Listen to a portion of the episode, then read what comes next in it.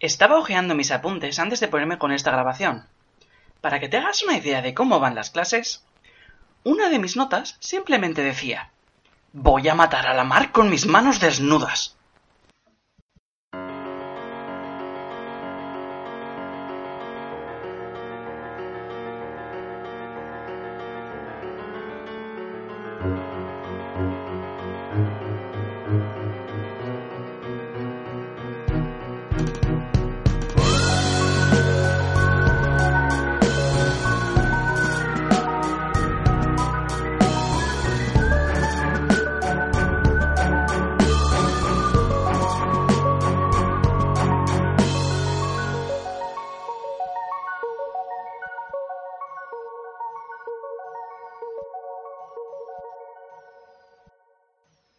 Lamarck nos propuso que la evolución era algo limpio y ordenado, que siempre iba hacia algo mejor.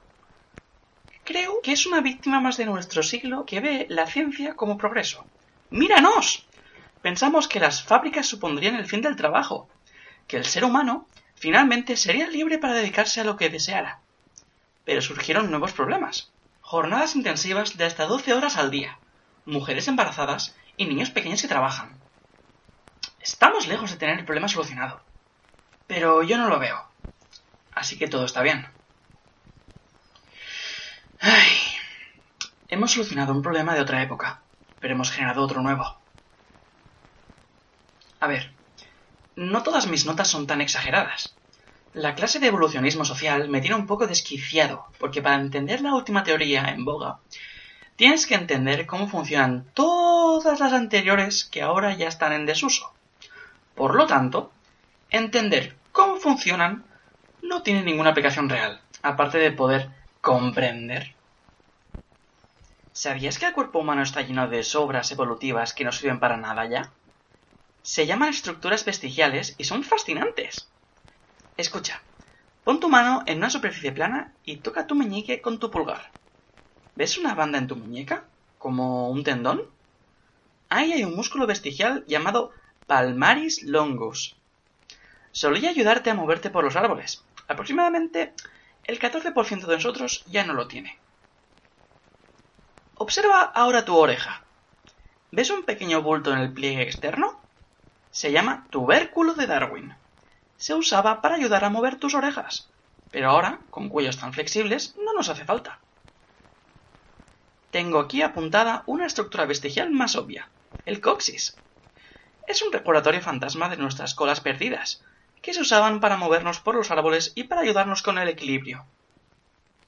¿Te has preguntado alguna vez para qué sirve la cosa rosa de tu ojo al lado del lagrimal?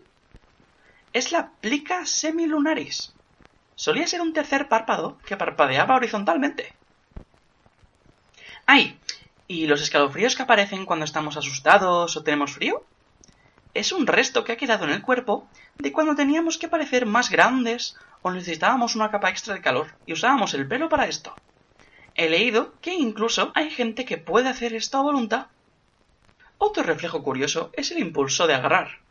Si pones un dedo en la palma de la mano de un bebé, o en el pie, intentarán cogerlo. Los primates ancestrales usaban esto para agarrarse a sus padres como transporte. Tu cuerpo es un museo. La vida en la ciudad es rarísima, porque me paso todo el día solo, a pesar de estar rodeado de gente.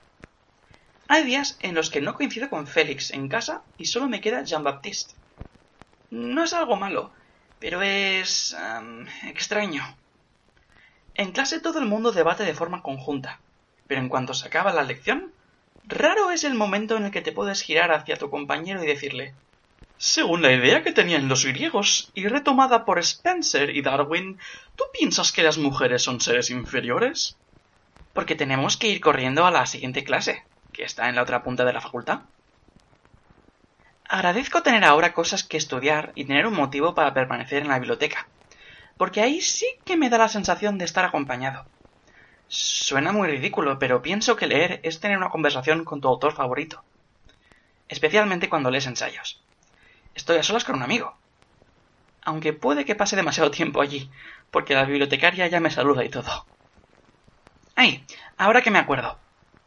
Me he dado cuenta recientemente de cuánto me incomoda cualquier tipo de interacción social. Soy una persona muy ansiosa a la vez que un poco distraída, lo cual no está nada mal. Suelo liarla mucho, pero suelo dar el pego porque respondo con confianza a los estímulos externos. Por ejemplo, el otro día estaba en la cafetería y me encontré con la bibliotecaria que me preguntó que qué hacía allí. Comerme un sándwich de guacamole y pesto, respondí felizmente. Bueno, pues me acabo el almuerzo y me voy a clase después de despedirme de la bibliotecaria, que se estaba riendo mucho de mi ocurrencia. A medio camino me di cuenta de que la pregunta de la bibliotecaria lo que me implicaba era que ¿qué estudio aquí? No que qué me trae a la cafetería. Se ha reído de mi comentario, pensando que soy muy gracioso, cuando poco sabe que soy un desastre. Me escribiste que querías más información sobre cómo es mi casa. ¿Cómo describo la sensación que produce el apartamento sin recurrir a fotografías, solo con mi voz? Hmm. Em, nuestras sillas no se diferencian mucho de las que teníamos en casa. Son de la misma madera, oscura y pulida. El sofá tampoco llama mucho la atención. El apartamento es luminoso y esta luz da cierta sensación de uniformidad. Pero hay pequeños detalles que hacen que tu atención se desvíe por un momento. Es como pasar la mano por una hoja de papel, con textura granulada, y notar de repente un grumo. Los marcos de las ventanas y de las puertas son de este tono claro que poseen las sombras en un día nublado, y participan en dar claridad al piso. Hay también pequeñas molduras en el techo que... Oh, em, quizás deberíamos limpiar. Y... Em, hay una chimenea inmensa de azulejos blancos en una esquina y brilla. En general, da la impresión de que el piso está vacío. Pero creo que esto es porque otros apartamentos que están llenos de la misma cantidad de cosas que Félix y yo poseemos generan la sensación de estar abarrotados porque carecen de esta blancura que emiten nuestras paredes sin adornar. Aquí todo... todo reluce. No brilla, sino que es como si la luz se quedara acariciando los objetos porque predomina la madera pulida. Los cuadros de las paredes irradian el mismo fulgor que los azulejos de la chimenea de la esquina. Y si te sitúas en un extremo del salón y miras toda la casa hasta el fondo, en línea, como he hecho ahora, parece que estás metido en un juego de cajas, porque ves la habitación tras habitación tras habitación. No es hasta el cabo de varios metros andando, cuando finalmente puedes ver el exterior desde la ventana del dormitorio de Félix. Allí, eh, lo estoy viendo desde un extremo del salón, la luz es un poco distinta. Acaricia los objetos, pero parece que se haya sentado en ellos, en la cama, en las cortinas. Se ha quedado a descansar un rato hasta darle un toquecito a la lámpara de pesado bronce. Hoy estaba descansando en el pequeño rectángulo verde que supone el parquecito que hay enfrente de casa. Es un alivio saber que hay un minúsculo fragmento de naturaleza cerca de esta tierra de vidrio y asfalto. He descubierto que cuando estoy agobiado me viene bien dedicarme a encontrar pequeños entretenimientos que hacer solamente en mi mente y que no sean pensar ay, cuantísimas cosas hay todo el rato y en todas partes. Son acciones que pueden llevarte segundos o que si quieres te pueden ocupar horas. Te leo la lista que me he hecho. Observa una hoja como si nunca hubieras visto una antes. Siente el movimiento de tus codos cuando caminas. Entonces el de tus hombros. Luego tus tobillos. Escucha los sonidos diminutos. Siempre estamos en medio del mundo. No hay principio. Describe un atardecer sin usar palabras. Dale a cada letra del alfabeto un color una personalidad. ¿A qué te recuerdan? Es una forma espléndida de reiniciar los sentidos y reestructurarse. Ya sabes que no puedes dar tu relación con los sentidos por asumida. Hay que relacionarse con el mundo de manera pequeña, lateral, del revés. No puedes avanzar a ciegas. El parque es pequeñito, pero aún así consta con un estanque sobre el que han puesto un puentecito japonés. Hubo un momento en el que me apoyé en la barandilla y desde algún lugar una niña empezó a gritar ¡Viene por ti! ¡Viene por ti! Yo pensaba que era algún tipo de juego al que estaban jugando, hasta que noté a una manita tirar de mi codo. Miré hacia abajo y me encontré con esta niña de ojos inmensos y asustados que me miraba desde abajo con la expresión más seria del mundo en su cara. En una voz solemne me dijo está aquí a por ti. Y algo se acercó y agarró mi mano. Resulta que un loro de tantos que viven en los parques se ha dado cuenta de que si anda hacia adelante y atrás en la barandilla, puede lograr la máxima cantidad de atención y caricias en la cabeza, volando lo menos posible. Objetivamente, esto es adorable, pero también es una forma muy efectiva de que un adulto casi muera de un ataque al corazón. No me puedo creer que te hayas encontrado con mi peor enemigo, dijo la niña. Se dedica a perseguirte si lo ignoras. Los niños me entretienen, me parecen divertidos, pero nunca he sabido hablar bien con ellos, no como tú, Tea. Tengo que ser sincero. Poseo el vago conocimiento de lo que es una persona de siete años. Sé que es un niño, pero no sé en qué curso está. ¿Cuánto quieren saber sobre... no sé? la incertidumbre que es ser adulto o cómo de altos deberían ser? No tengo ni idea. No tengo ni idea de que es un niño de siete años. Estoy bastante seguro de que tiene algunos dientes, si es de ayuda. A esta niña le debía hacer gracia, porque empezó a hablarme animadamente. Su madre tenía que estar un poco cansada de pasarse el día con niños, y como yo tampoco tenía nada mejor que hacer ese día, Félix tenía una cita o no sé qué, pues estuvo entretenido. Vale, he de admitir que simplemente no supe cómo deshacerme de ella. Empecé a leer en un banco. Me siguió y empezó a hablar ella sola. Intenté no hacerle mucho caso, con la esperanza de que se fuera, pero no tuve más remedio que intervenir cuando oí que llamaba con ruiditos de tss, a una banda de palomas que se le había formado a los pies.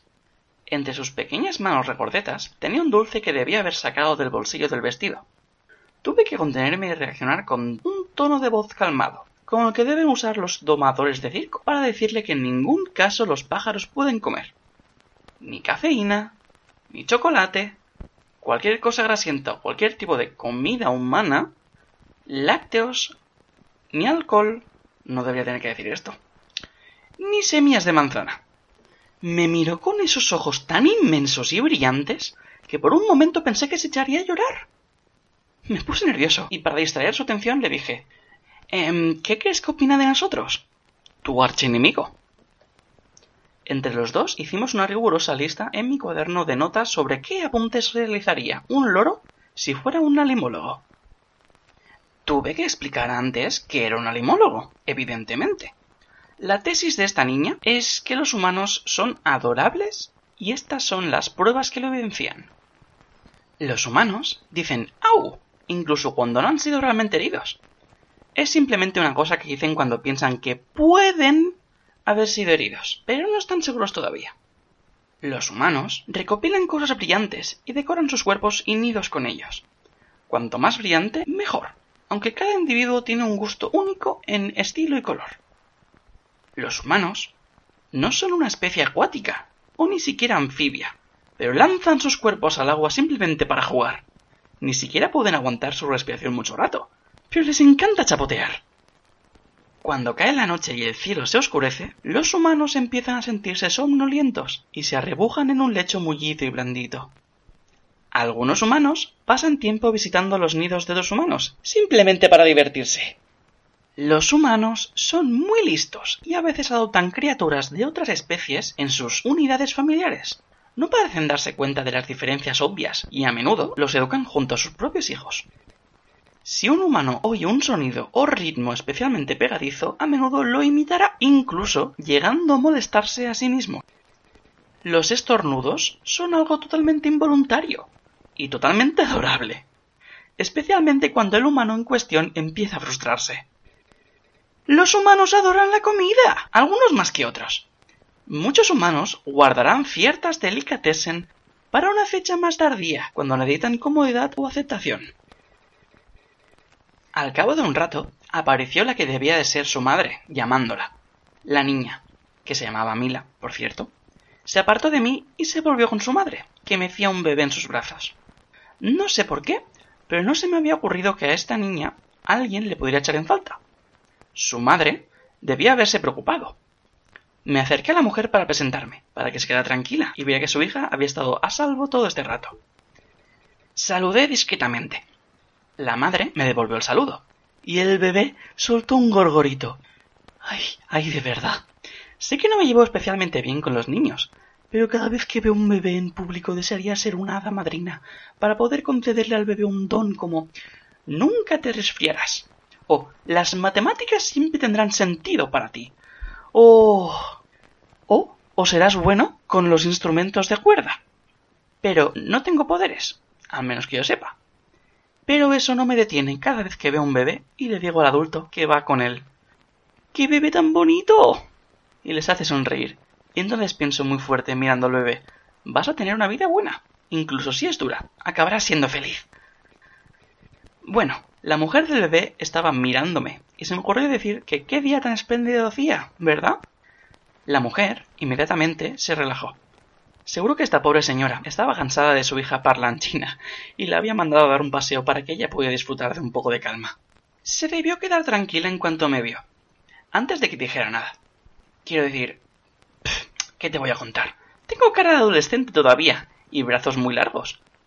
Aunque esto de los brazos, si te fijas, igual sí que resulta más inquietante que tranquilizador. Hmm. La cuestión es que si hubiera sido un señor barbudo con una actitud segura sobre sí mismo, sí me habría percibido como una amenaza. Pero como estoy incómodo e indeciso todo el rato, es fácil sentirse a salvo conmigo. La ironía, ¿verdad? Dentro de un par de semanas veo a Matilde para Yom Kippur. Lo que he notado ahora, que no vivo en casa con padre y madre, y que apenas tengo tiempo para nada, es que se me mezclan las festividades. Si no tuviera un calendario, no estoy seguro de que pudiera seguir los rituales correspondientes. La semana pasada, o no me acuerdo si era la anterior, me asusté mucho, pues tenía la sensación de que había olvidado que era Rosh Hashanah. Esto hizo que me parara un momento y decidir que necesito ser más estricto. Quizá gran parte del sentimiento religioso parta del sentimiento de comunidad. ¿Tengo alguien con quien compartir esto y que hable conmigo? sobre esta experiencia tan extraña y cómo se entiende esto. Comeremos juntos, hablaremos y sentiremos. ¿Qué es una religión? Ay. Félix volvió de su cita bastante meditabundo, y con esta cuestión en los labios. No me atreví a preguntar el motivo de su estado de ánimo, porque no nos conocemos tanto, pero mi suposición es que la chica en cuestión era protestante o católica, cristiana al menos, y Félix empezó a contarle a qué se dedica, y quizá si empezó a hablarle de la Mark no le atrajo mucho el tema. Félix y yo mantuvimos una conversación interesante y llegamos juntos a la conclusión de que una religión es algo que va más allá de las meras creencias porque establece un orden en tu vida. No solo espiritualmente, que suena muy elevado tal como lo he dicho, sino que te organiza literalmente el tiempo. Míranos a nosotros. Desde la puesta del sol del viernes hasta la noche del sábado no trabajamos, no encendemos fuego ni realizamos determinadas tareas. El sábado es día de descanso. ¿Es posible entonces que la ciencia se esté convirtiendo en mi religión? ¿No significa esto que haya abandonado mis raíces? Creo que no podría ni aun que quisiera, pero hay cierto tipo de consuelo que me brinda solo la ciencia. Es lo que hago todos los días de la semana y en lo que más pienso desde luego. No obstante, por mucho que fomenten últimamente en los círculos intelectuales la supremacía de la ciencia sobre cualquier tipo de religión, pienso que esta es un arma de doble filo. Al fin y al cabo, la ciencia debería ser el lenguaje que usamos para describir la realidad. La ciencia no debería ser una forma de adaptar la realidad a nuestro deseo. Y además, eso no es posible. Lo siento. Si existe, existe. No puedes decir, esta cosa que hay aquí mismo no existe porque nuestro modelo de ciencia dice que no. Si el modelo de ciencia dice que no existe, pero claramente lo hace, entonces necesitamos un nuevo modelo de ciencia. Me llamo alimólogo, Tea, y hay muchas cosas de la ciencia que no tienen sentido. Ciencia y religión no son incompatibles. Es más, quizá se necesiten la una a la otra. La religión, por otro lado, no es inherentemente mala o buena es peligrosa, sí. Todo depende del contexto y de cómo sea utilizada. Puede convertir a gente violenta y egoísta en gente más dócil y compasiva, pero también puede llenar a la gente de complejo de culpa. Puede ser usada para un cambio social positivo, pero también para la violencia y para agitar a las masas. Puede apoyar a la ciencia o suprimirla. Puede construir comunidades fuertes y lados familiares firmes, pero también puede aislar a gente de sus comunidades y familiares. Pero este es el caso de cualquier sistema unificador. Cualquier combinación de compromiso emocional y actividad de grupo tiene el potencial de hacer que la gente se comporte de formas extremas y poco características. Pasa esto con movimientos políticos, con deporte, con música, con cualquier cosa que una a un grupo de gente y que le dé un tesoro mental que proteger. Va más allá del nivel escéptico cognitivo. Un líder carismático y sin escrúpulos puede convertir el grupo en una mafia fácilmente. Muchas veces pasa sin que tenga la intención de hacer eso. Hay que resistir la tentación de decir que esto es algo propio de la religión.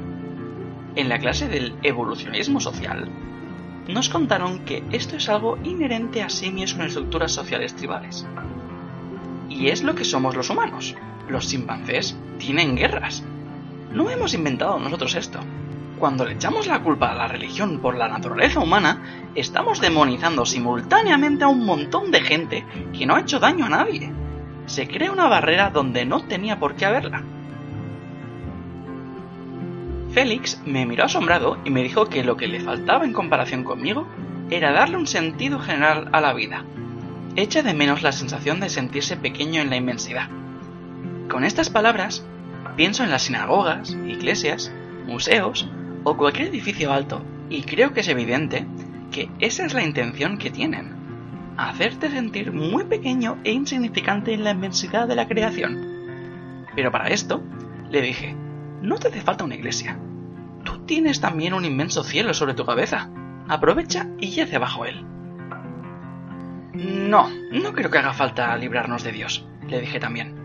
No porque sea una idea caduca, sino porque quizás no sea para tanto. Puede que sea por nuestro pasado, Tea, pero hablando con Félix, me he dado cuenta de que en el judaísmo no es tan profunda la división entre ateo alimólogo contra religioso fantasioso. No creo que el ateísmo, o mejor hablo de agnosticismo, con lo que estoy más cómodo, no pueda ser enriquecido con la religión. No sé, a veces al repasar una lista de alimólogos, lógicos y de pensadores racionales, se habla de ellos como si no fueran religiosos. Se habla de la ilustración y del racionalismo como si Baruch Spinoza, por ejemplo, no fuera judío.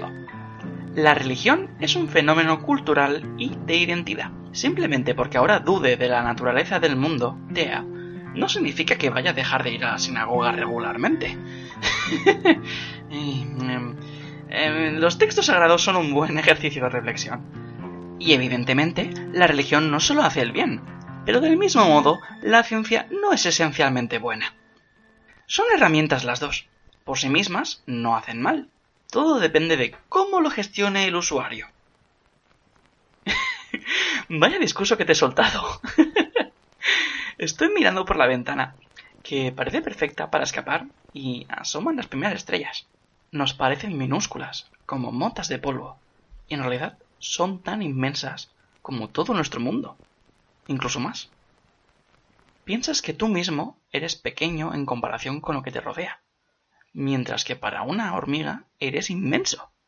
Eres un mundo. Hablamos pronto. Te quiero. Un animólogo es un podcast escrito y producido por Julia Almeida Alguacil. La voz de Albert es Santiago Gutiérrez Carnerero. La música está compuesta por Ayu. Podéis escuchar sus canciones en SoundCloud con el usuario Ayu, escrito I-O. Nos podéis seguir en redes sociales como Twitter, Instagram o Facebook con el usuario arroba un animólogo. El título del ensayo de hoy es ¿Deberíamos privatizar la raza de los mosquitos?